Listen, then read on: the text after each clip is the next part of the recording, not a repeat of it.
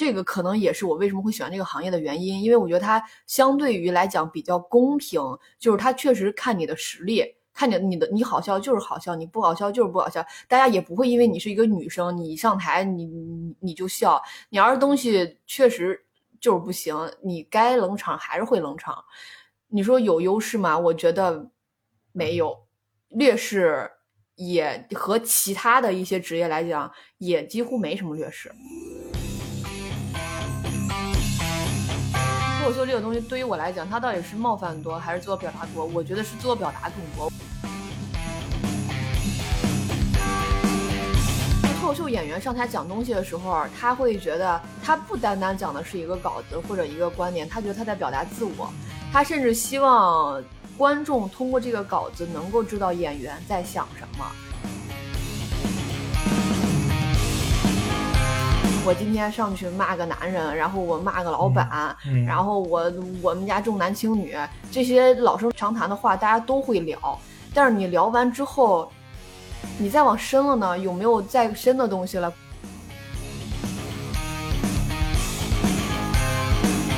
看不上的，呃，也比较受欢迎了。你看不上的比较受欢迎的，啊、人缘也比较好。不，不是你们主播，不是你们主播。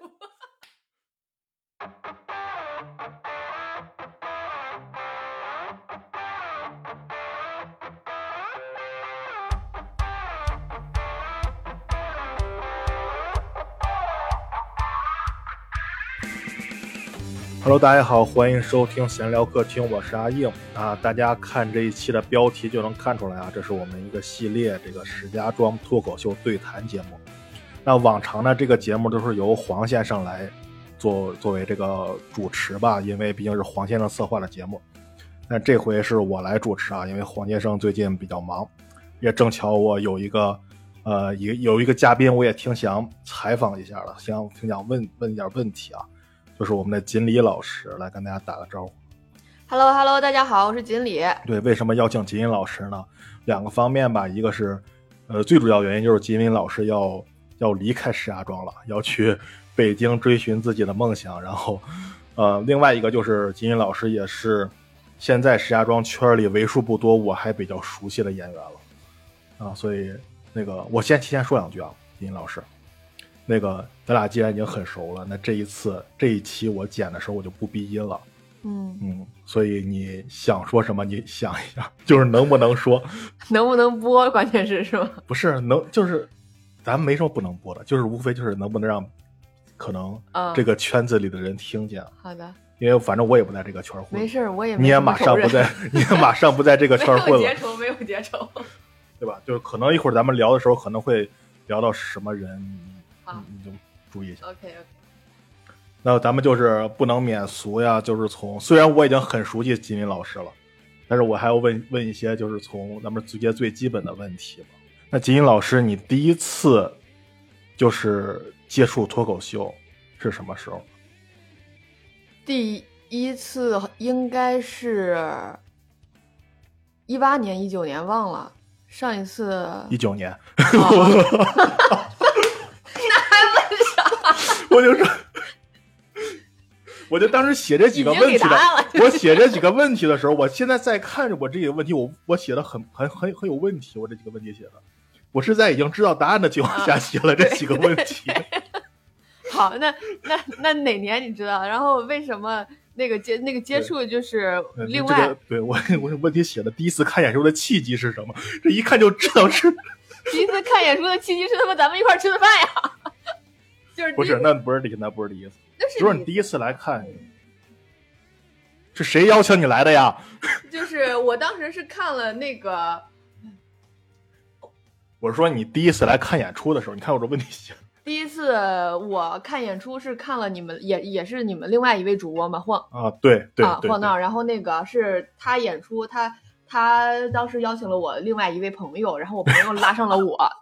演出结束结束之后，咱们不是一块吃了饭吗？那不是不是那天没吃饭，那天吃了呀那。天没吃饭，那你们吃的饭没有我啊，嗯那啊那就是没有你，有天天，啊？还有天天的朋友，对，那次没有你。没有我。嗯，那次我那次那是胡老师第一次演出，那时候我跟他还不熟呢。呃，对，然然后嗯就是那次吃饭的时候，大家就是撺掇我开始说，要不你也试试。然后我当时也是闲，我觉得那为试试就为什么呢？为什么大家要撺着你呢？那你得问他们了。就是他们撺着你都说什么呢？总不就是他们觉得我应该也行，我也不知道我嗯就是干就是哪方面给了他们这种印象啊，但是他们觉得我能试试。嗯嗯，然后确实因为那次感觉就是大家水平也就那样吧，我觉得如果哦他们行，我应该也行，就试了试。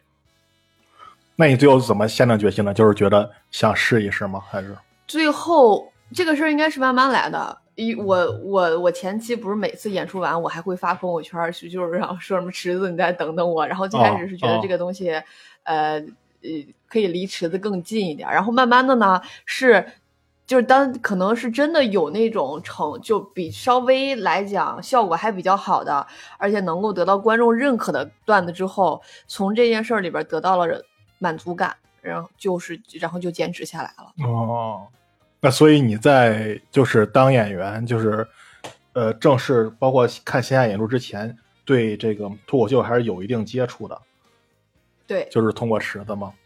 啊、那倒不是。我第一次的时候，应该是先是最早的是一我接触这个东西是那个一周立波秀，然后再往后是八零九零。我后来想来还有一个挺有意思的，就是我刚刚上大学那会儿，就是我我是五年上大专嘛那种，嗯，然后我刚入学的时候呢，我们学校也在呃，就是让大家报节目的时候，我也不知道怎么就那那时候其实不太懂这个东西，但是我跟嗯。大家说，咱们报个脱口秀吧，然后我就报了，就是我是组织我，在我们是分宿舍去报，嗯，我组织我们宿舍报，但最后只有我一个人上，所以你在那个时候还去上过台，在这个什么的时候？就在班里边的讲台，哦，然后但是把那个事儿完全嗯、弄成了一个演讲，那应该是嗯第一次。哦，啊，弄成了一个哦演讲。那你你还记得你正式就是作为演员演出第一次上台的经历吗？记得，我、嗯我我我那次那个稿不是还给你审过吗？那我哦那个写了好多特别碎的，十几个还是什么，就全是有那么多吗？有有十个的，因为当时不是让交作业嘛，交五个还是交十个的作业？嗯，那个东西现在看就都是哦，好像我想起来了，嗯，嗯全是梗，也没有铺垫，就是嗯，也没有前提，也也或者全是前提。嗯，嗯，在前提里边出了点儿反那转你那你的感觉。记得你就是第一次上台时候什么感觉吗？第一次上台，上台第一次上台特别紧张，呃，这个是肯定的。我就我觉得每个演员都紧张。我就记得第一次上台下来之后，其实是不想讲了，因为觉得自己讲的啥也不是，就是感嗯觉反正那些东西你可能写在纸上，你觉得还行，但你站在台上讲出来，觉得很很干。但是下台之后，结果大家还好像就是还挺鼓励我的，呃，所以我觉得那要不后来就，其实第二次的时候就没有讲讲段子，第二嗯次、第二次主持，对我觉得不行，那我就试试主持，主持也没有什么天分感觉。那你为什么一直坚持呢？呃，这个东西我觉得应该是需要你不断的去自己去琢磨吧。嗯嗯，新新人演员上台很多，他就是没有经验，然后也会凉，下台之后会灰心丧气，这都是一个很很正常的过程。呃，你能坚持下来，第一个就是脸皮够厚，心理素质过硬，呃，没有因为第一场凉了就放弃，然后慢慢的你会再去把你的东西去改一下。我觉得 身边的人给你正向反反馈是很关键的。嗯如果说呃你既是一个新人演员，自己对自己也很没信心，下台之后身边所有的人，包括其他的演员，包括观众给你的反应都很差，那那那大概率这个人以后就不会再讲了。我可能嗯比较幸运，就是我当时我记得跟你们聊的时候，你们倒也没有把我直接拍死，不知道嗯是、嗯 是是看我长得礼貌好看 你是礼貌就是礼貌，单纯的礼貌，嗯这种事儿咋能直接说呀？我这个人就是特别容易当真，我就我就把你们的客气话当真了，所以坚持下来了。嗯，那你这是几年了？从一九年，你二一九年到现在四年了，嗯，差不多了吧？四年了，我这么长时间了。嗯，那你大概你什么时候觉得自己是一个合格的演员了？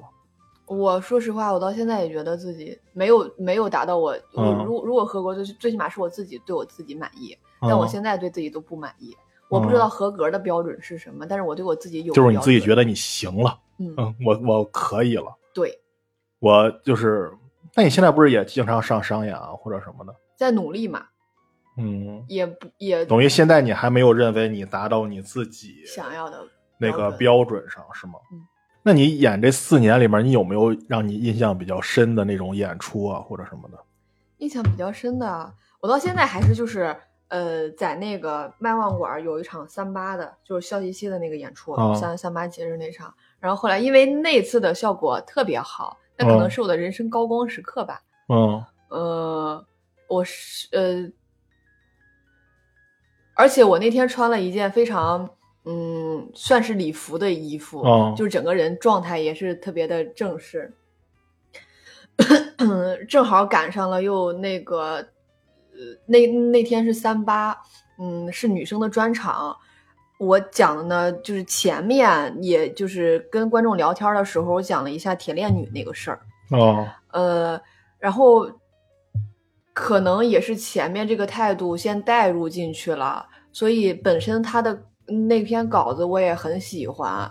嗯，还有就是那天台上的状态也比较好。我我我嗯我后来在在考在考虑，是不是因为我上台的感觉也很放松，然后观众也感受到我放放松信号，还是说就是因为那天穿的实在是太好看了，所所以我说什么观众都买账。那天的效果就是炸，就是就是就是炸，那可能是我人哦生就是真的算算算算上炸场的经历了。我后边那个演员我忘了是是是谁来着，呃，他跟我说我在下台之后，他都已经不想上了，哦，就是觉得场子已经接不住了。嗯嗯，甚至我后来有的时候后后来再去投稿的时候，我一直想要那场的视频去投稿，但是那场没有视频，我还去问了问露露，我说那个麦网馆有没有那个监控录像？给我监控录像看看也行。他们之前的时候是每一期都会给演员录录像的，所以我就没有想着录像这个事儿。关键是我后来在想，没有人能够预预想到你这一期你这场的状态到底是好还是不好，所以你除非每一场都保存你的视频资料。嗯呃，所以我因为没有保存保存那个视频资料的习惯，这个事儿就是碰运气了。那是我目前为止一直觉得状态和观众的反馈最好的一场，嗯，但是最后还没有留下视频。那一天是观众是也是女性多吗？男生女生都有，而且我那天呢在台上，呃，稍微也不能说怼观众吧，嗯就可能跟观众就是他老玩手机，我说两句什么的，或者观众接话，场子都很热，嗯，所有的梗都接住了，一个包袱都没有掉。哦，那等于那这应该算一个很成功的一个嗯，演出经历。就是那天上完之后，之前的那个俱乐部还给我，嗯，我知道，我知道。你说这，我想想，我看见你是发朋友圈了，好像是。还让我上商演。嗯，只有那一次，后来就 没有了。后来就是他们那儿商演不是长长得好看就行吗？他们那儿商演，但是对于我来说可能不是，因为我老觉得不是特别欢迎我。是吗？嗯我总感觉那个俱乐部上上那儿演出，女的都都行。不是，就比开放麦肯定是都行，朱丽云说了算吗？是开放麦都行。然后我报开放麦也是可以，嗯但是我觉得这事儿也可以理解，毕竟想先。呃，优先用自己的演员之类的，他们商演应应该还还是得自己签约演员吧，这个我没了解过。嗯，反正确实收到邀请，不过后来我没去，我确实是因为精力不够。哦，嗯，那你印象中比较深刻的冷场的有吗？太多了！我最近过完年，我传了一篇新稿子，关于职场的，就是关于职场的，都是一些负面情绪，而且我觉得我的所有的东西处理的很好了。我一篇稿子，我应该是连讲了有四场，然后每一次都不想，每一次下来我就改，改完之后还是不想，不想我就接着改，一直改到最后还是没有想。嗯嗯，就是 就是这篇稿子，然后让我觉得我之前的那些炸场是不是都是错觉，还是运气？也会让我怀疑我是不是不适合那。毕竟不是一个新新的稿子，对吧？我觉得这也挺正常的。呃，对，但是嗯职场大家都会觉得职场这个嗯会最容易引起共鸣了，嗯但是我就甚至怀疑，就是石家庄观众是不是没有上过班儿？我就是真的就有有有可能，可能过了年以后来的观众可能都是学生比较多，我感觉。呃，也有可能给我很大的就是观众完全接不。后来最后慢慢的笑声是在，等我第四遍再试那个稿子的时候，比第一遍的效果好了很多，但是后来也没再改。我后来就觉得吧，可能是，嗯，也也有别的观众给我别的演员给我分析，说是因为那个稿子里边有很多的那个。互联网内部的一些东西，互联网内部梗，嗯大家可能不太懂。我对我这样也说呢，也可能是你是不是加的内部梗太多了，没准是在你们行业内部，可能嗯你说大家觉得很有共鸣或者怎么着，但是出了这个行业，可能就很困难。对你这么一说，我突然想到了那个什么，就是呃石老板来石家庄那次专场，不是嗯博博去开的场吗？嗯不过互动的时候完全尬住了嘛，因为他准备的互动日常，他可能在北京互动的更多的是什么程序员啊、金融行业之类的。来来石家庄一互动，前面都是什么干土木的、干物流的这种，他完全愣的，对他当时已经把他已经把场子弄的已经是他都已经绝望到问，就没有人干互联网吗？就已经绝望成这个地步了。嗯，那我就理解了。那那场我就记得石老板的东西还不错，波波嗯波波的主持我波波根本那天确实是没有把场开起来，波波对，所以这也就是我为什么后来这个稿子我也我也我也不再练了。嗯我觉得要不然我就等到了北京再试试这个稿子吧，嗯嗯换个观众试试。所以说，你刚才像你刚才说的，我刚才打断你了，你也是有过想过放弃啊，或者觉得自己是不是不适合干这个这种情况？太多了，我经常怀疑自己。嗯嗯，那你为什么还接着干呢？我这个问题是不是问的有点那啥？嗯，又绕回来了，但是嗯我也怎么我可能我这个人忘性也比较大。嗯，我要是真的想放弃的时候，就是真的呃不是真的觉得自己不行的时候，是真的觉得自己就是个垃圾。嗯，但是过了一阵儿吧，又觉得自己行了，我又可以也。也或者你忘了当初觉得自己有多不行了，嗯因为因为你看我其实是在现在的演员里边，我的上开放麦的频次算很少的了。有一部分原因是因为工作经历没有时间，还有就是我很多时候觉得自己不行，嗯，就不愿意面对这个吗？就就就就不愿意，就觉得自己不行的时候拿不出来让自己觉得特别牛逼的东西，就不愿意再讲了。那你就还拿回来创作这个角度说，那你平时你像你说写段子，你都是怎么写呢？来源于什么？就是有了灵感再去写呢，还是说去寻找什么东西？段子很大就是生活里边的一对于什么的情绪，就之前还有习惯就是写前提嘛，嗯嗯，会在备忘录记几个前提。然后最近这段时间其实没有，我觉得不知道是不是跟你的嗯年龄的增长呀，你对很多东西之前对很多东西都有自己的态度，然后都觉得呃看不惯或者看不通，呃不太不太明白。但是你慢慢的，我觉得就是就心态也变了，对于很多小事儿没有什么态度了，除非一些大的东西。你看我这两年写的东西，总结下来也就是一个是职场，然后嗯一个就是感情、男女关系这种。嗯所以我我觉得我现在目前的现阶段在写东西，会围绕着也就是我生活中几个嗯比较重要的板块吧。所以还是在就是自己生活中遇到的事儿是吧？就是亲身经历的一些事儿对，的一些。那有没有就是说创造瓶创作出瓶颈了？就是我不知道该写什么了。嗯，有，经常有，嗯就是 我倒不是那种会给自己定个目标，我一多长时间要写出一什么东西，或者一天写几个前提。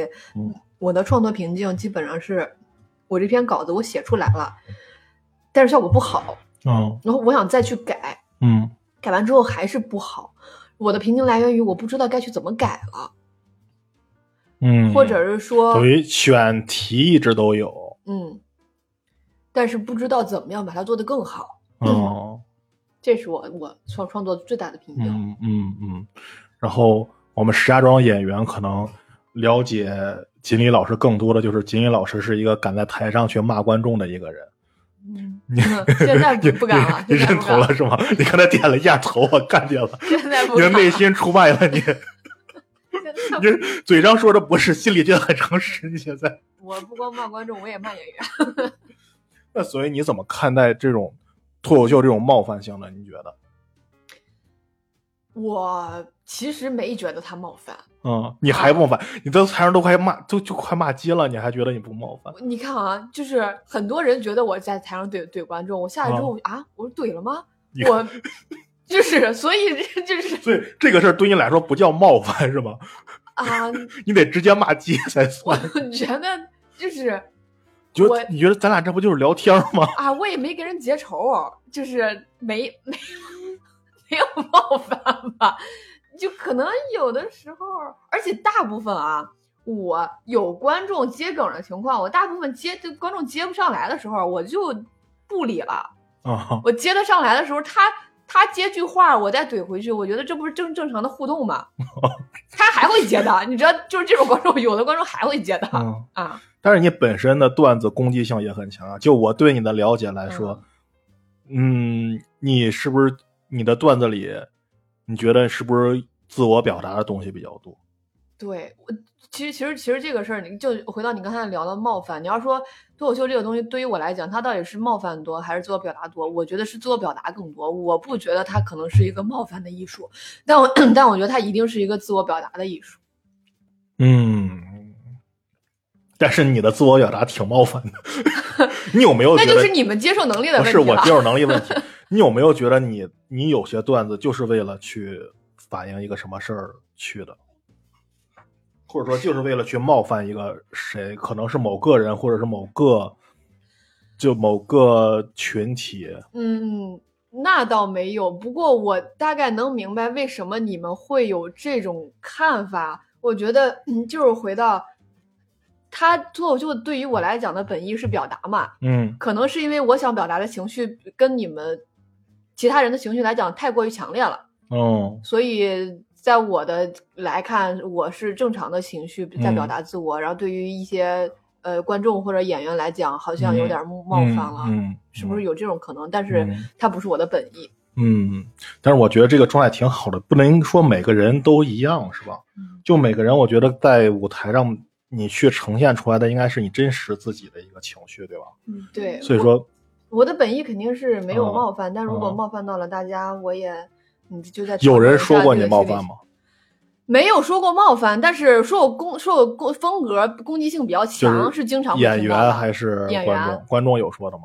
观众没观众不敢吧？估计观众观众怕你打他是吗？观众就是目前还没有听到过，就我因为我的观众可能是我的朋友，我朋友也都知道嗯我、我的性格，可能在嗯他们看来啊，那那他讲这个也很正常了。嗯嗯，就没有说额外的观众跟观众有过互动吗？就是就是演出之后的互动。我不会主动去问观众的啊嗯啊、观众基本上也不会主动找我，主动找我的男的，要么就是有别的想法吧，我觉嗯，得去，你这这么这么这么直接吗？你说的？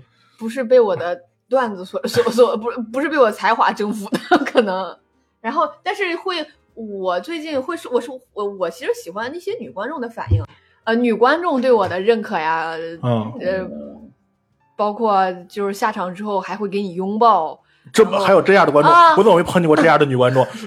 主要是因为你是男，还会加微信啊，就就是我我收到的观众加好友的请求，女观众比男观众要多啊。嗯，都是跟跟你说啥呢？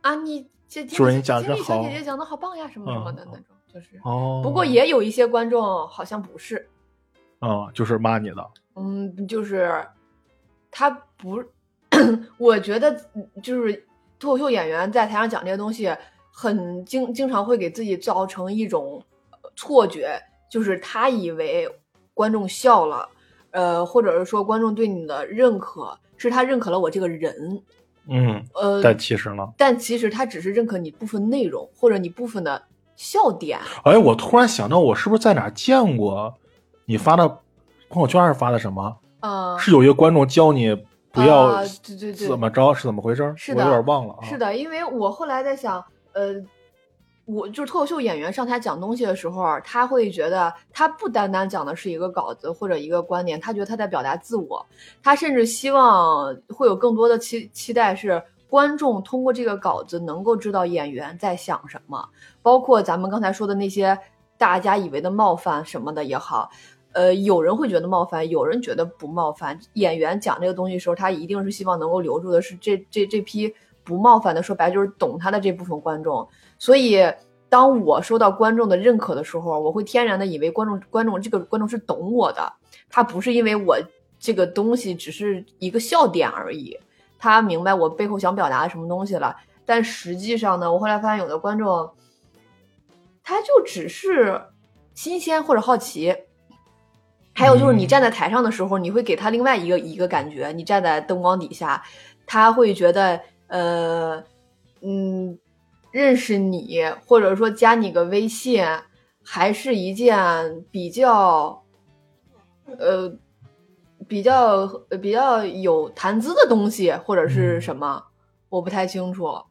但是我会遇到了，我会遇到一些观众发现，就是就就是你刚才说的那个，就因为我朋友圈发一些什么东西，他过来告诉我什么啊，你要，呃，你你你你既然是个，他还，而且我不知道为什么他觉得我是一个女权还是什么，还是说认为我不是女权，嗯，嗯，反正全石家庄都以为看过你脱口秀了，都以为你是女权。可以，也也也也没关系，就是这个观众他会他会告诉我，你不能这么说话。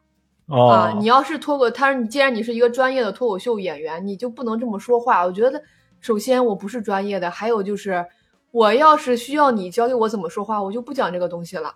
嗯 所以慢慢的，其实我对观众，包括女观众，就不是在那种那种天然的，你只要认可我，我就会觉得好，因为我会对人，你只要认可我，我会对你有天然的好感。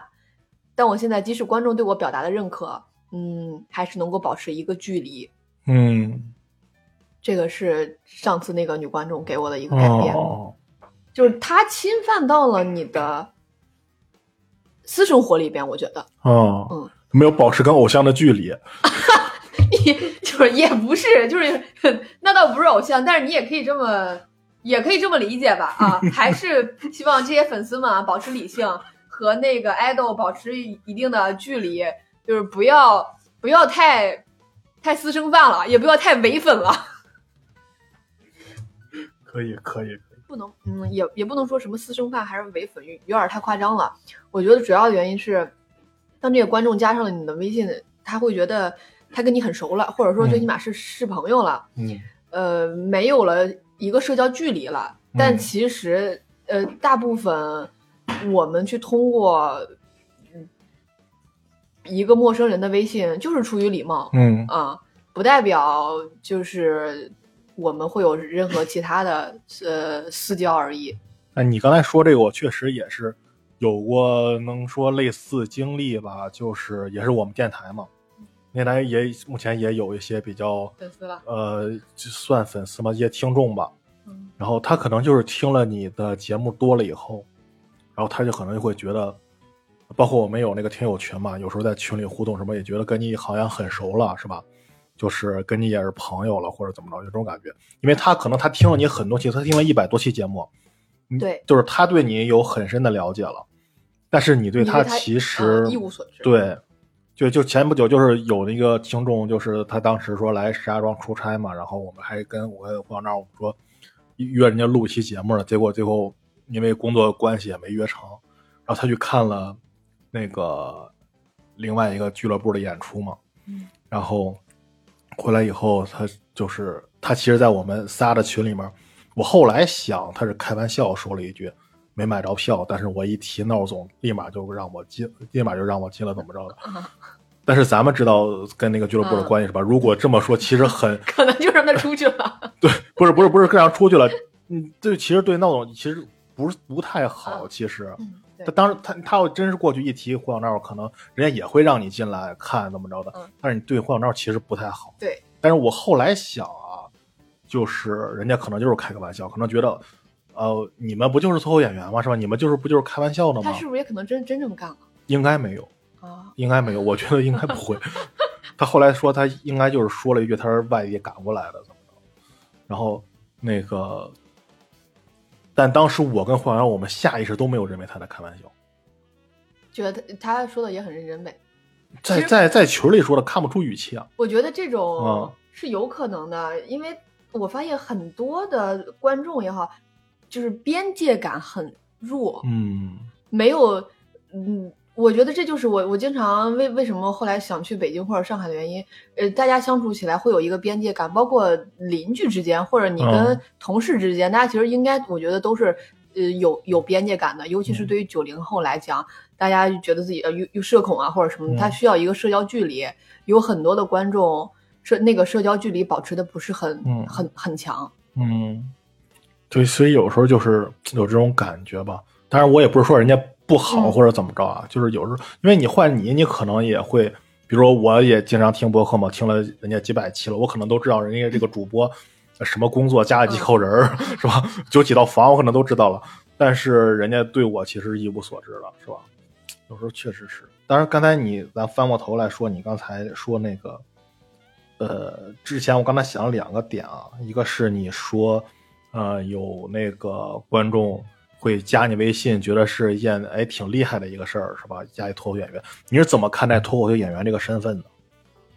我其实一直觉得这个，嗯，可能因为我首先对我对我对我自己这个身份，对我自己这身份就不太就不太认可嘛，因为我觉得我也不是能够配得上嗯脱口秀演员这几个字儿，或者单口演员这几个字儿。嗯就是不过我觉得我的专业也没那么好，嗯所以这个身份对于我来讲，我我我没觉得他给我什么。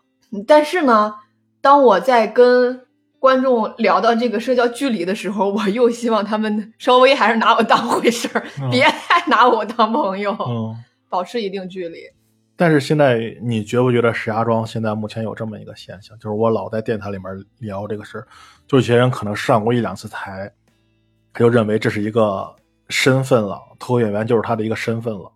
对，很多嗯这个怎么也也怎么聊，也没法说有这种想法是不好。其实就就是反过来也没法说观众觉得你讲的东西有意思，然后觉得加了你微信可以跟你做朋友，你也不能说这些不好。只是大家每个人的心里边儿，有的人他就是不是特别容易和人深交，有人比较容易和人深交的区别吧。呃，嗯，你说的那种演员，也就是他对于这个身份他的认可度比较，我觉得是因为他但是他他的标准低，所以他对他他的认可度就嗯高了。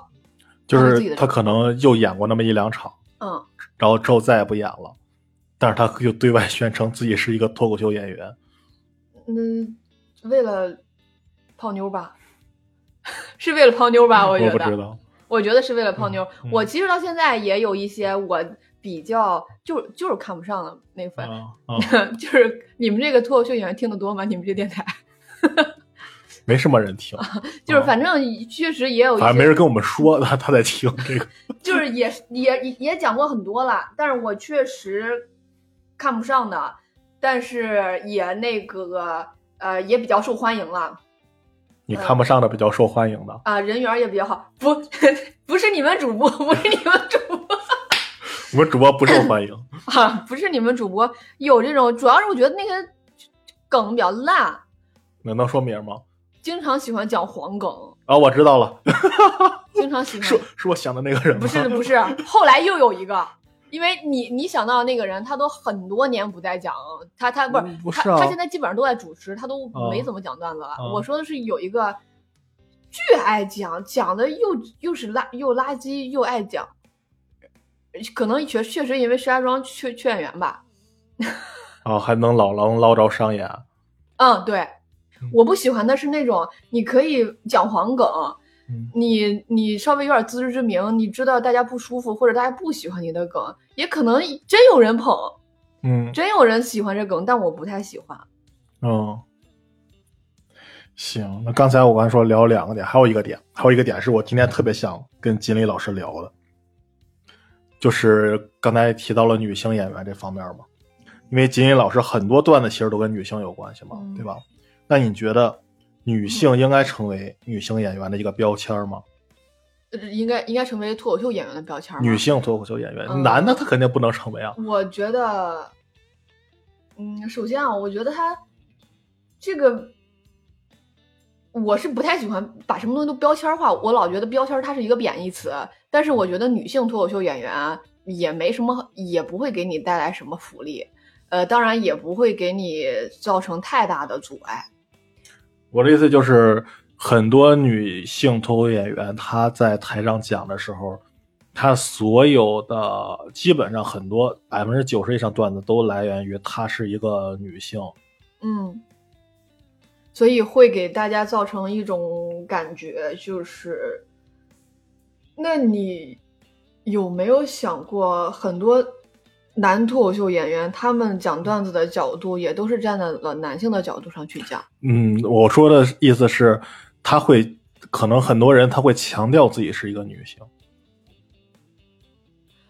就是比如说你，你可以见很多，你比如说讲职场段子，那我强调我是一个啊员工就可以了，我没有必要强调我是一个女员工。嗯，这个是因为确实女性她可能身处的环境，嗯职场也好，然后情感也好，一方面是女性她天生对很多东西的感受就相对于男性会更加敏感，嗯，所以她可能会更容易在这些地方出情绪，然后出段子。还有一方面就是，我最近总听到一个一个词叫做结构性不公，就是它大的框架。我们聊到我们可能聊聊大一点儿，就是我们目前的这个社会，它就是一个父权制的社会嘛，所以在这个框架下，女性她是会从从小事儿，然后到大的地方。会受到一一些男生和女生不太一样的一些区别对待，你你他他他生长的环境就是这样的，他他从生下来一直就在被区别对待。你让他讲一些没有被区别对待的东西，也也能讲。但是我从我的环境就是这样的，我们一直聊的就是你要表达你自己嘛，你自己的感受。他嗯感受到了这个东西，他感受到他嗯被区别对，他被区别对待嘛。嗯这个还是回到我们的这个大的框架下，我们在我们的社会里面，女生和男生他受到的对呃对待肯定是不一样的，嗯，职场呀，或者是说情感呀，大的小的嗯都不一样。所以说他可能你的意思是，可能是女性演员在这方面可能感触的自己独特的东西比较多一点，多。嗯，嗯他想表达的也也也就会更多。嗯，那你认为女性演员她有自己的优势或者劣势吗？呃，优劣势这个，其实我看到你提纲的时候，我我也在想，但我没有想到一个特别好的回答。可能也是因为我确实对对这个事儿没有优劣势，我没有觉得自己因为一个女性的身份，嗯呃，有什么优势了，也没有感觉到有什么。嗯呃，明显的劣势，这个可能也是我为什么会喜欢这个行业的原因，因为我觉得它相对于来讲比较公平，就是它确实看你的实力，看你你的你好笑就是好笑，你不好笑就是不好笑，大家也不会因为你是一个女生，你上台你你你就笑，你要是东西确实就是不行，你该冷场还是会冷场。你说有优势吗？我觉得没有，劣势也和其他的一些职业来讲，也几乎没什么劣势。嗯，但是我最近在想这么一个问题，你有没有想过这个？你你觉得目前就是脱口秀线下演出的受众，你觉得是男性多还是女性多？女生多，嗯，嗯，那你有没有感觉女性演员有一个优势，就是当你抛一个有共鸣的前提的时候，就会有很好的效果？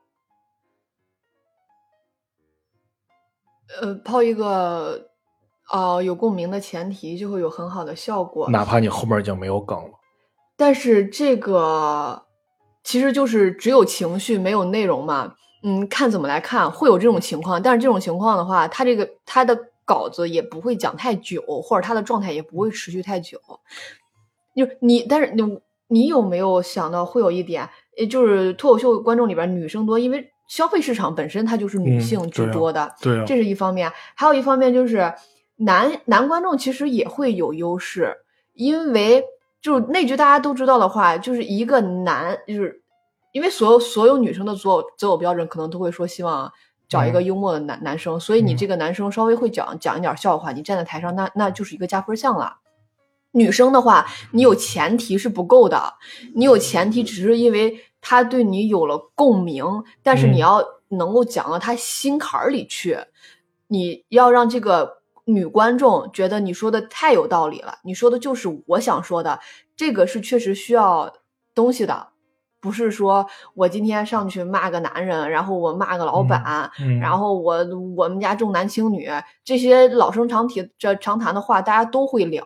但是你聊完之后，你再往深了呢，有没有再深的东西了？观众肯定想想再往下听，对吧？因为他不是过来听你，只是来发泄情绪的。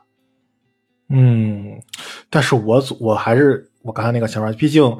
当你有一个很好的前提以后，你后面都很好讲。你，我给你举一个很，就是我，嗯，就是我今天看，就是我曾经看到过一个例子，还包括那个闹总他也跟我讲了一个，嗯，就是我在看一次，就是之前不有个什么新人赛嘛，一个女选手讲的，她其实她的段子里她其实梗不多，但是她有一句话，她说，她跟观众们说，就是她当时在开放麦的那个演出我也看过啊。她跟观众，她其实那句话就说：“你们有没有觉得自己的男朋友有的时候特别傻逼啊？”嗯，这句话在我看来是一点梗都没有，嗯嗯嗯，但是效果非常好，这观众啊就开始嗯鼓掌或者笑说有啊有啊，怎么着就是这种附和什么的。嗯嗯，如果他后面，当然他后面没有什么内容或者东西，但如果他有什么东西的话，嗯，你不觉得这个东西，这个事儿？他进后面东西很容易吗？如果一个男的站在上面说：“你们有没有觉得你们女朋友有时候有点什么？”他可能就会下来一点了。嗯，其实我们，我刚才回到你前面说的那个，我想举一个例子，就是女观众她聊一些话题特别容易引起共鸣，就好比男观众讲一些男生之间的黄笑话也会容易引起共鸣，这是。一样的，还有一个就是你刚才说的，他其实就跟我觉得跟杨笠那句话是差不多一个、嗯、一个态度。然后大家，嗯，对，其实那句话跟男人男杨笠那个什么“男人就是垃圾”，嗯嗯、其实本质上是一样的。啊，本质本质上是一样的。他、嗯、有那么多人欢呼，这种现象是很正常的，因为我经常也会看到很多人讲一些我觉得不好笑的东西，大家下边又是鼓掌又是笑，这个可能跟嗯。观众，你的受众群体确实是呃是相关的，这就是我为什么想给你讲一些呃男生之间的，或者是说一些网络流行的东西。嗯，还有也可能啊，我分析是因为，嗯，女生其实长久以来，女生可能早就有想表达自己的权利，但是呢，很少有机会表达。先是杨笠站了出来，杨笠站了出来了之后呢，很多女生觉得她们她把自己心里边想说的话或者想表达的态度表达的，这就是杨笠为什么到现在还有那么多死忠粉。她这两年已经没有什么作品了嘛，她还是有那么多的死忠粉，就是因为女生发现了自己她有机会去表达了，呃。那个女生讲这讲这些话也会有这方面的原因，但是她其实实际在我看来，这个女生她这个稿子她不会一直，而且如果这个女生真的是一个嗯嗯开窍的吧，或者她对追马对对对真的对单口喜剧这个东西开窍的人，她不会把这个稿子讲到讲到天荒地老的，她会慢慢的觉得自己这个东西它只有情绪没有内容。那你刚才说到这个啊，其实这个确实，哎，我总感觉这个话题能聊好，就有时候我老组织不好语言，然后下意识想一想到啥说啥，我也那个什么。那既然说到这儿，我问你，你你最喜欢的女性国内的单口演员？小鹿呀，小鹿是吧？嗯、我我猜也是小鹿，但你知不知道小鹿在网络上，包括女权团体里的风评很差？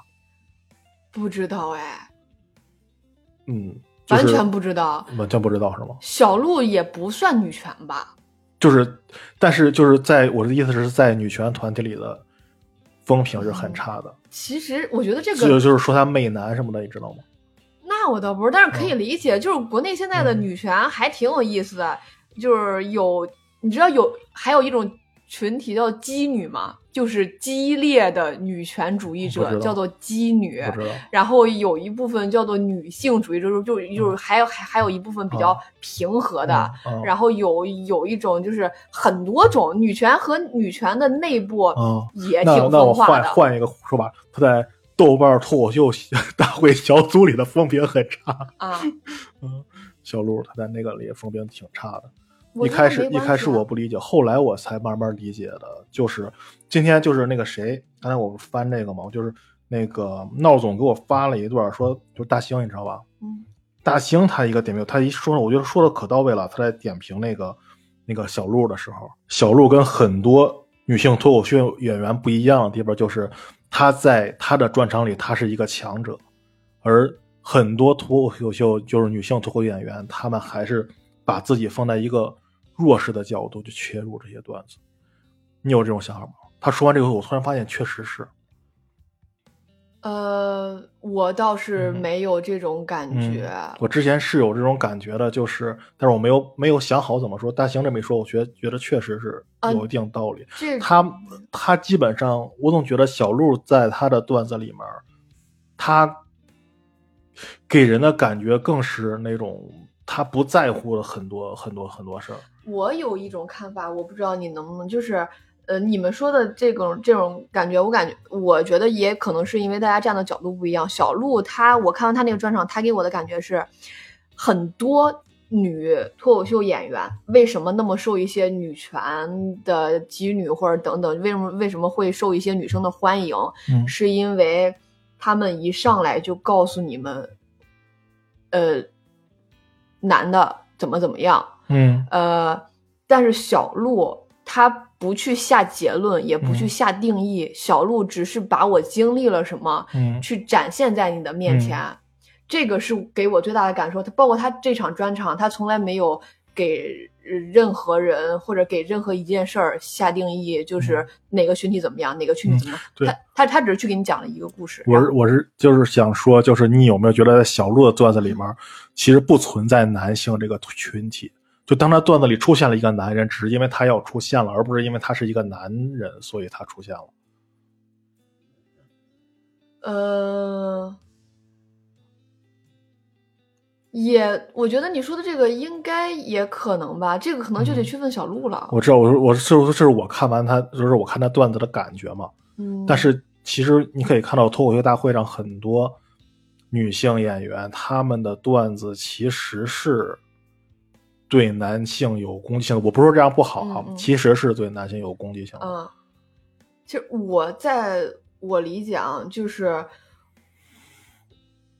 回到咱们刚才那个，就是我觉得这是处理方式的问题，嗯只能说小鹿它的技术够成熟，小鹿它一定，因为小鹿经常也会在一些呃媒体上说他想表达一些女性的困境，嗯，所以他他一定不是从来没有感受到过，嗯他作为一个女性，然后感受到嗯不、什么不公，她早就感受到了，嗯他一直在做这件事儿。嗯他为什么把这个东西处理的让所有的让男生和女生都能接受了？嗯就只还是因为她够聪明，我觉得。我我觉得我是这么感觉，我还是刚才我那个可能没说清楚，就是我认为小鹿的段子里面，她确实表现了她对女性的不公，呃，她作为女性所处的一些不公呀或者什么的，但他只是表现出了他的不公，而他没有说我要去跟男性去嗯。比或者怎么样。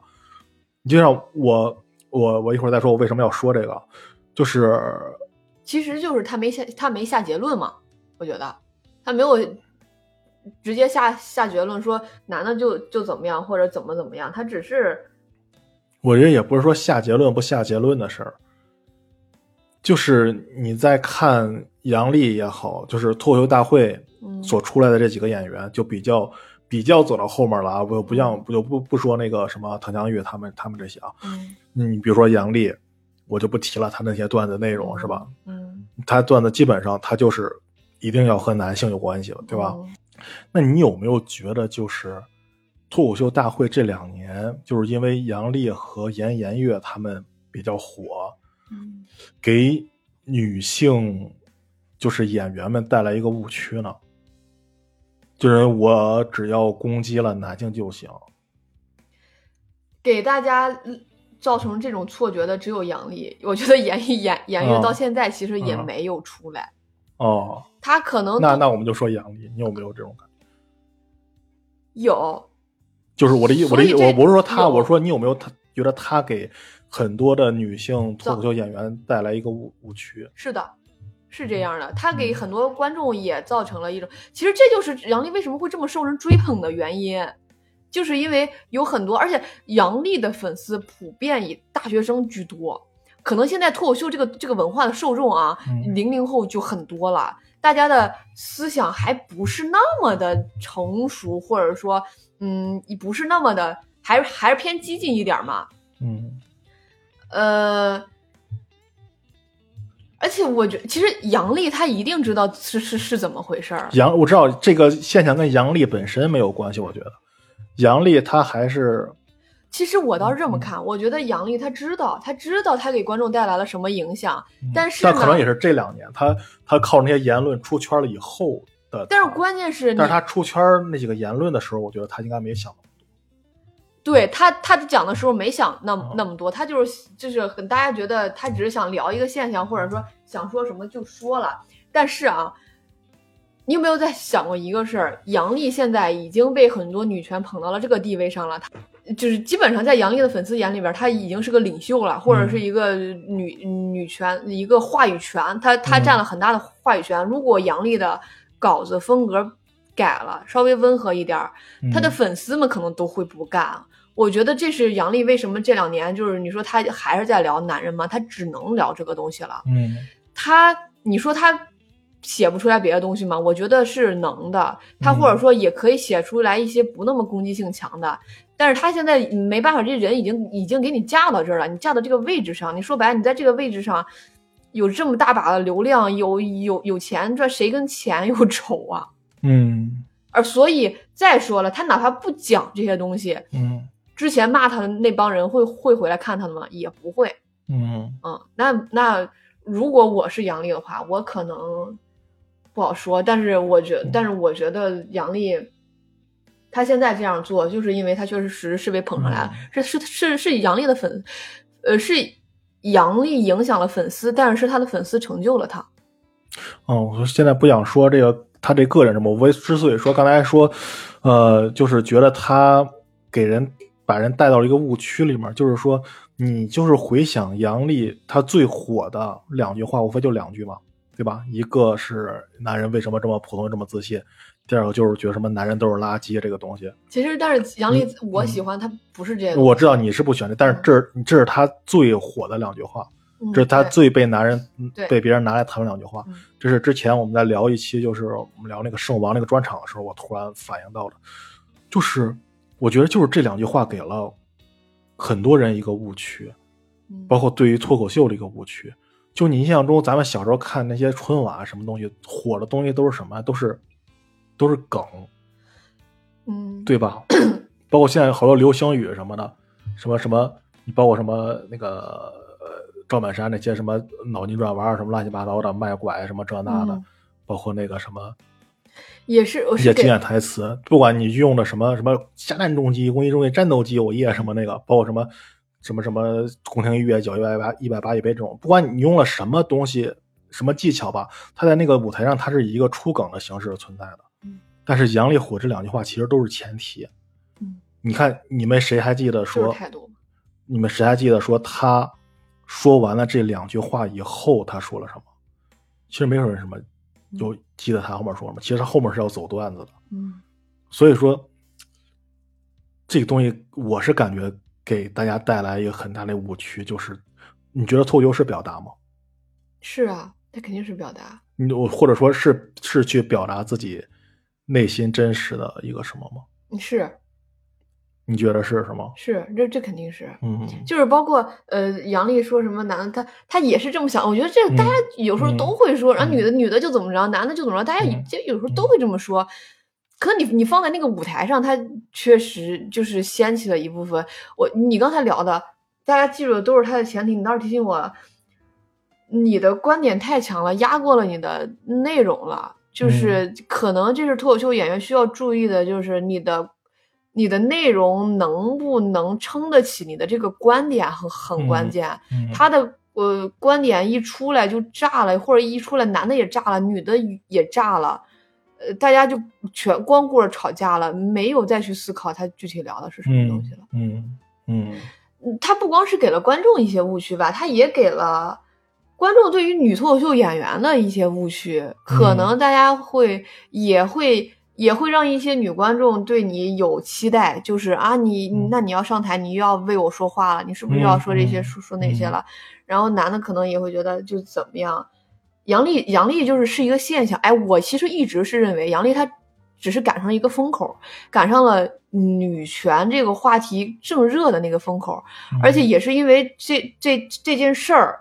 他在网上慢网在网上被讨论了起来，然后也就是因为有了那么大的讨论，才会让男权和女权两个队伍吧嗯这么激化。一个可能可能就是，当然这些人之前就会有一些观点的不合了，嗯但是呢，没有机会找一个地方去表达自己的观点。杨笠这个事儿让了让这些男权和女权都有都找到了一个平台。嗯去表达自己的看法，然后慢慢就吵起来。就是池子，池子当时是怎么说的？池子说应该是，呃，我现在忘了，就是反正你，反正多多少少吧，可能挑起了、他当时说的挑起了性别对立。我不我不知道脱口秀是什么样的，但一定不是杨笠这样的。他当时说那句话是吧？但是我记得还还还有还说就是他。应该是他后来后来在中开中那个哦开过麦讲哦还是什么？他说他是挑起了，他觉得不应该挑起性别对立。嗯确实，在某种程度上是是做了这件事儿，当嗯当然不是不是，这应该不是他的本意吧？嗯但是他确实会带来这种现象嘛？嗯。那咱们这个话题先告一段落吧。你既然提到池子了，那么咱们聊一下，就你为什么这么喜欢池子呢？太喜欢了，为什么呀？就是，嗯，这个人的快乐很简单，他的段子也很简单，就是这个人他就是能够能够带给你快乐。你看他上台的状态也是，他就是咋咋呼呼的，你也不知道他为什么快乐，他反正就是快乐，或者说他嗯他你也不知道他为什么有态度。嗯呃，他讲的都是一些你生活里边的小事儿，或者他生活中的小事儿。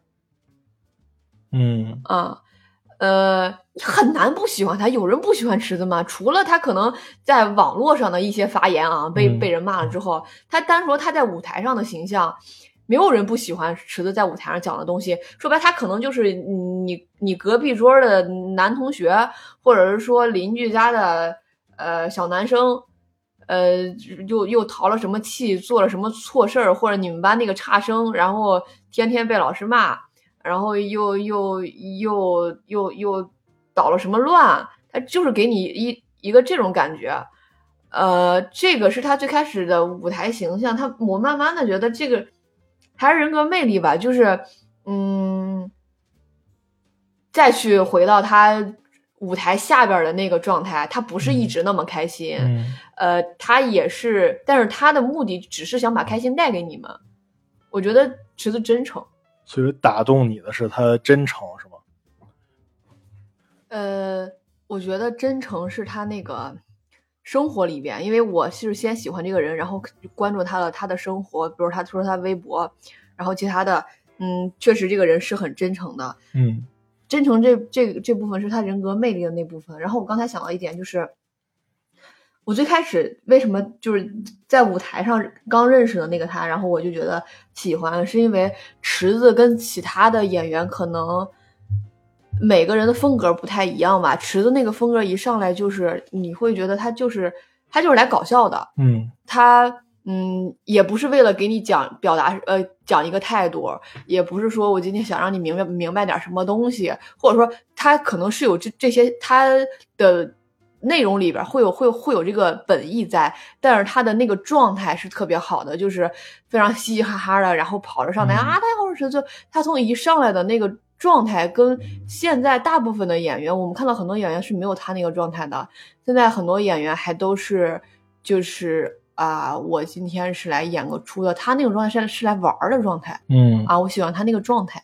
然后我这个题栏有个问题啊，这个我我忘了是谁问的了，反正是我原来我在我那个群里发，我说你们有什么要问锦鲤老师的，忘了他们谁提咱能。别叫老师了吗然后反正最后传出来这个问题，就是如果有一天你演出以后你被池子看见了，嗯，然后池子说，池子，然后你问池子说你演的演的怎么样呀？池子说说你不好笑，你以后别演了，你找个班上吧。你怎么办？我当时看见你那个，我真的是，嗯，确实是挺扎心的。我确实给给我自己带入到了那个环境。有如果有一天我演出完之后，池子跟我说，你以后别讲了，啊、还是找个班上吧，我会什么反应？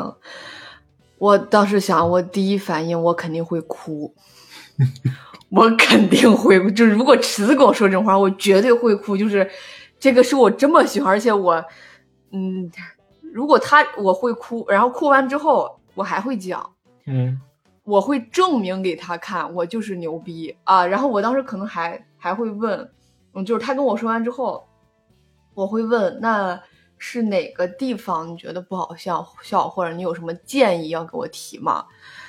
然后我知道了他的看法，我对他对于我讲这个东西的看法和态度之后，我一定还会讲，但我会回到家里边偷着哭，哭完之后我改稿子，然后我一我一定要证明证也是就是证明给自己我一定可以，嗯因为我上一次有一次我有一个那个我一个好就我女朋友我女朋友她老公来看我演出，他来那个石家庄出差了嘛，嗯本来我我们说说那个吃个饭，正好我那天演出，我就让他来看了。看完之后，我确实那天的表表现也也就是我自己也不是特别满意。嗯但我下来之后，我我就跟他聊，我说我说那个我今天你有什么建议吗？因为我知道我讲的不好，我问他有没有什么建议，他说我建议你以后别讲了。嗯，他应该是开玩笑吧？我觉得。他他是认真的，他说我说你能好好聊了吗？他说我真的，我就建议你以后别讲了，就是不光你不好笑，你们都不好笑，这都。然后后来我就没，不是我的问题，是他的问题，那就是个就是他的问题，但是呢也没影响我，这确实状态是一样的，我也希望得到熟人，因为非常非常好的哥们儿了嘛，我希望得到你的中肯的建议，就是呃，你我我我我能够可以去改进的建议也好，没有就就直接全盘否定，你以后别讲了。然后后来我就跟我女朋友说，女朋友说说你你别搭他，他根本什么都不懂，然后什么的。当然，因为这个人在我心里边的地位没有那么重。如果说如果是池子跟我说这句话，我肯定会哭的。嗯我一定会回家哭的，我 我会好好哭的。然后哭完之后，我还会讲，我再讲就是，嗯，行，我知道了，你看不上我是吧？行，我一定会证明给你看。然后就、嗯就这样，嗯，这个问题，你们这个提纲，嗯，确实，谁谁问的这个？我我我忘了是谁问的了，反正可能是是，反正被我加工了一下，然后是最后成了这个，我忘了最开始是一开始是他们谁问的了。可以问问题然后你刚才说你这哭，我突然想到一段往事啊，就是主要是是我们电台另外几个主播总爱传的一件事，就是嗯我曾经把一个脱口秀演员给说哭了。就是你好像是哎，我想起来了，你要不提你你你是是有一次，嗯，对，就是你，就是就是像黄先生呀，胡胡胡胡胡老师他们经常会说的一句话，就是我曾经把一个脱口秀演员给说哭了。嗯，说说说的就是金立老师。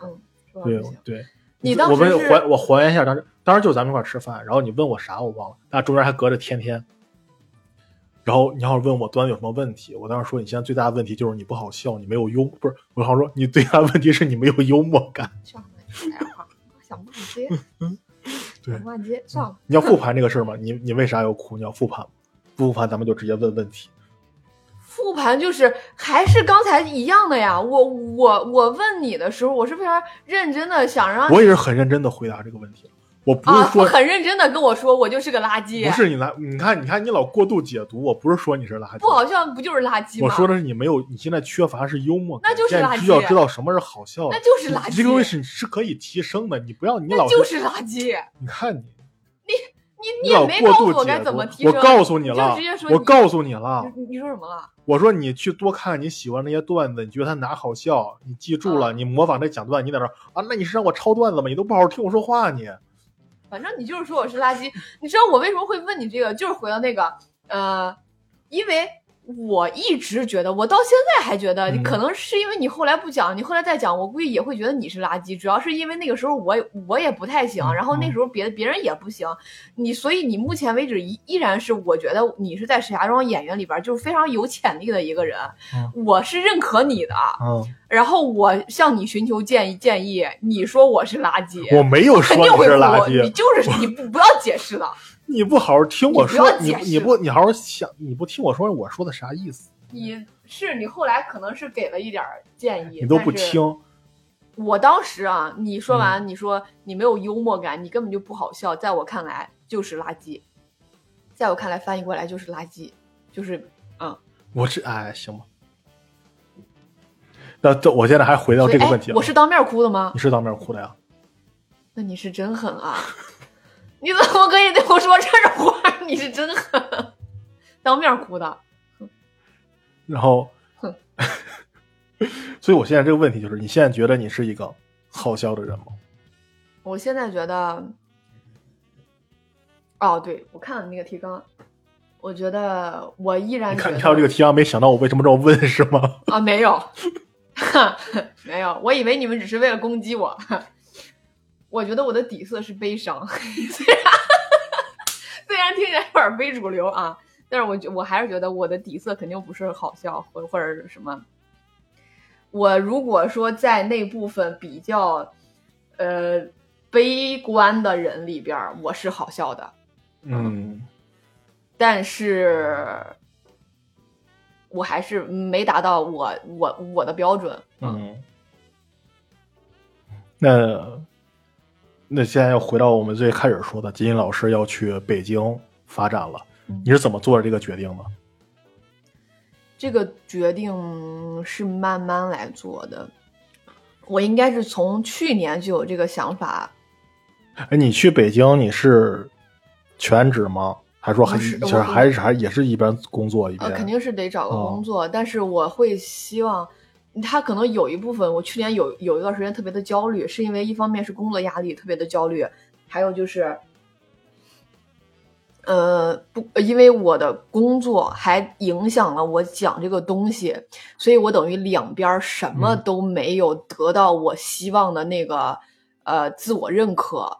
我觉得我我的工作做的呃。不，当然我，我现在还是觉得我工工作做得很好，只是可能来自于呃上级或者等等一方面一些其他的标准量化嗯更加量化的标准，我我做的不够百分之百好。但是脱口秀这个东西，我对于他来讲是有一个明确的标准的，而且脱口秀这个事儿，我不需要别人去给我定义，我觉得我足够好就是足够好了。我的工作可能我我需要得到别人的认可才能够，我我觉得我是 OK 的。所以等于我去年有有一段时间，呃，我觉得我的东西没有长进。大家现在可能都知道，我现在商演还是那一套东西。我甚至他们让我上商演，我我几乎大部分情况下能拒绝的商演商演商演我都拒绝了，就是因为我觉得我配不上。我我觉得我老在讲这讲这些东西，我就开始再去想我。我工作也很努力，然后工作也没有达到我希望的那个程度，然后我的脱口秀基本上算是荒废了，因为我的精力全放在了工作上，所以我就是下定决心。但是脱口秀它不一样，是它能够带给我快乐，嗯工作只能带只能够带给我焦虑，所以我就下定决心，我要把我的精力去转移到脱口秀上。呃，还有就是。目前，你要是想长远的去干这个事儿，石家庄这块儿，这个这这个这这片土地或者这个文化，它不是那么的，呃的的完全足够去去那么好吧，因为现在嗯。大家都知道，就上海和北京嘛，嗯。所以我也就决定了想去就拼一把吧，嗯想去北京或者。我当时想的是北京和上海，其实我之前还在想先先去上海，因为嗯也发现很多北京的演员最后选择上海。那我觉得我不如一步到位，我都走了，我都走出去那么远了，我就直接去上海吧。但是因为那次去了一趟上海嘛，去了一趟上海，发现确实不是那么回事儿，就是因为谁也不认识，因为我去上海赶上生病嘛，哦就感觉可能我们水象星座就是非常的脆弱，嗯然后非常脆弱，就是需要人的时候你连门儿都找不着。我觉得算了，我还是去北京吧。然后其实我的我的计划是我可能在北京待两年，嗯呃，还会去上海再看一看，嗯，待两年你就三十了。无所谓啊。你看，就是我是突然感觉你都已经三十了，我的天！也有很多人就聊。其实后来我我也在想，我在呃快三十的时候做了一个决定，去一个新的城市，嗯而且放弃了目前看起来还非常不错的一个工作。家里人也也不理解嘛，嗯而且我跟家里人。我是先说要去上海了，他们说啊不行不行，上海太远，你要是去上海，我一年都见不了一回面了。然后后来我说，要不然我去北京，他们说啊北京好，北京好。嗯 就是本来如果我直接说去北京，哦对，我是先说我要去北京，然后他们说啊北京太远了，你在你在嗯石家石家庄现在挺好的，你工作也稳定了，找个对象就结婚了，然后然后什么的。我后来又说不行，我还是想想去上海，然后他们说上海可太远了，上海你去上海一年都回不来一趟。嗯后来我从上海又回到了北京，然后我姐、我妈他们，我家里所有人都啊，行，去北京吧，北京好，北京支持你。你既然刚刚也提提到了石家庄目前这个状况，你现在怎么看待石家庄现在这个戏剧的市场或者喜剧的一个状态？我觉得石家庄市场可能已经饱和了吧？石家庄你现在饱和了？石家庄现在三你说的饱和是指的什么饱和了俱？乐部，它已经三家俱乐部了，但是这个市场就这么大。我到现在依然觉得，你再往上发，就是在，嗯，怎么讲？你赚从呃商业化的赚钱的这个角度来来看啊，他会赚一段时间钱，他可能还会赚很长一段时间钱。然后从演员这个角度来讲，他首先你演，我觉得演员的成长是离不开观众的。嗯但是我也断断续续的讲了这么多年了嘛，石我觉得石家庄的观众是基本上已经这样了，就是大家，比如说我们刚才聊那个职职场的段子，你嗯稍微再那什么，再你稍微再深一点的段子，呃。可能就反响不是那么，我对我我上去北京的时候给跟那个大兴聊过一次，就是北京的观众和石家庄的观众给大兴的感觉是什么？嗯就是石家庄的观众会更加喜欢那种直给的东西，嗯但是北京的观众会希望你再往深了去讲，然后、呃去再翻一番，或者就是就嗯深一点儿。呃，这个就是跟当地的文化水平呀，或者是说，嗯我觉得不是这个吧，我觉得可能是还是这个文化在于，就是观众有没有被培养起来。嗯，也有可能啊。嗯，你这个角度也是确实，因为脱口秀在国内可能嗯发源最早的也就是北京和上海了嘛。对，因为早期我可能不太知道早期的那些观众们是什么状况，但是知咱们知道早期的演员是什么状况呀。嗯如果他们那个时候他们讲那些东西如果是好的的话，那说明当时的观众也是很接受那一套东西的。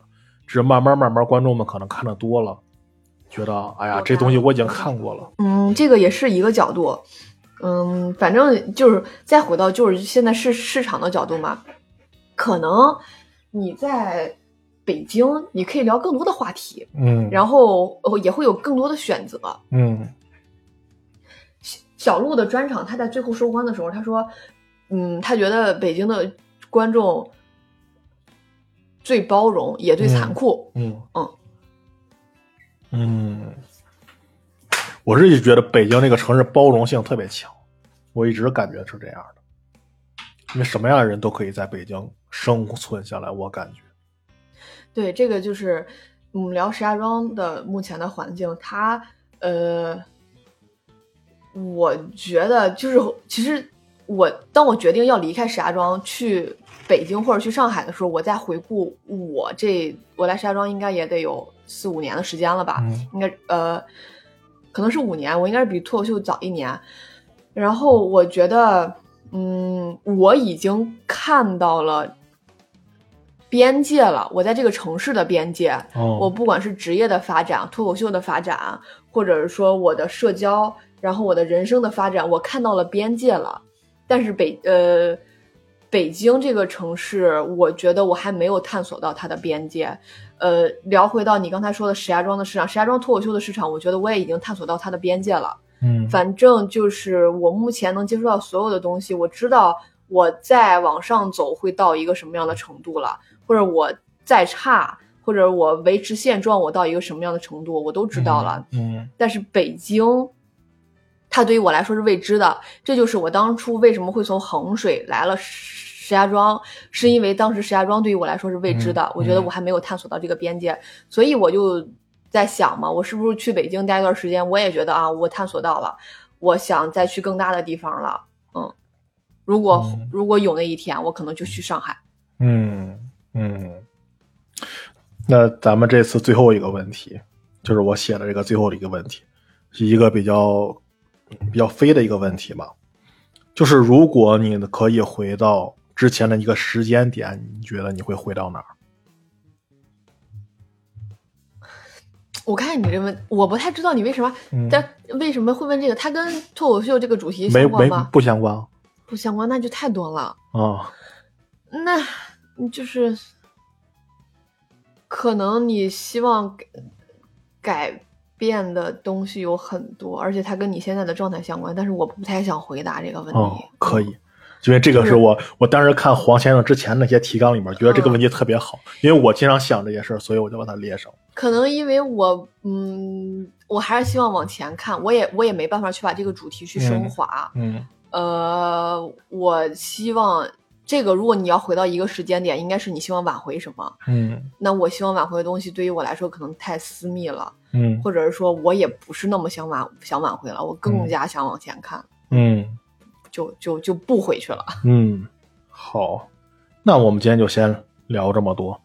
那如果各位听众时间够吗？够肯定够了。啊，呃，欢迎各位听众可以跟我们进行评论转发。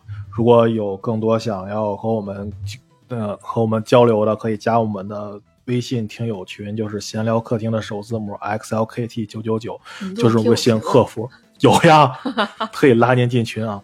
有啊，早就有了，我有两快两年了都。我都不知道，你都不听，你知道啥？我确实听得少，而且我我那次我什么时候啊？然后看到你们，我发现你们粉丝都好几千了，啊听众。啊，只有好几千呀、人家不是也是我靠！我当时记得你啊们粉粉粉粉丝还是个位，不是是两位数的呢。啊，啊！我突然发现，我靠，这个电台已经火起来了，给我的没有感觉。没有啊。没有吗？我觉得已经火起来了。啊，没有没有，跟人家头部差太多了，腰部都差太多，不行。好，那我们今天就先聊到这儿吧。我们祝金云老师前程似锦，谢谢大家前，程似锦鲤。谢谢大家，谢谢大家。不，你说锦鲤这个，我打算改名呢。我我已经说了两遍要结束了，你现在再发表点啥？嗯，不用，就是闲聊嘛。就是真的，因为我前阵算了个命，啊，算算算命的时候我命里缺火，然后那个我说改叫麒麟啊，就麒麟不是火吧？然后那个我问他，我说那个呃，他他说我应该缺火，应该补火，补火就好了。我说多看看杨丽也挺火的。我说怎么不火？是那个名字里边加火吗？他说啊，那改名谁嗯哪像你说的嗯能改就能改？你去派出所改名，那你不得托关系什么的？我心想，你不知道我干啥的，我以后叫火娃。叫火娃，我真的老四是吗？老五，老四还是老五？啊我也不知道是老几。他当时说我命里缺火，我就想不行我就叫火娃，而且我要叫火娃，就感觉你好像听进去了他的建议，但又没有太听进去。行，好好，结束了，结束了，结束了。嗯我们感谢火娃老师，呃，感谢各位啊，呃，感谢各位听众，拜拜。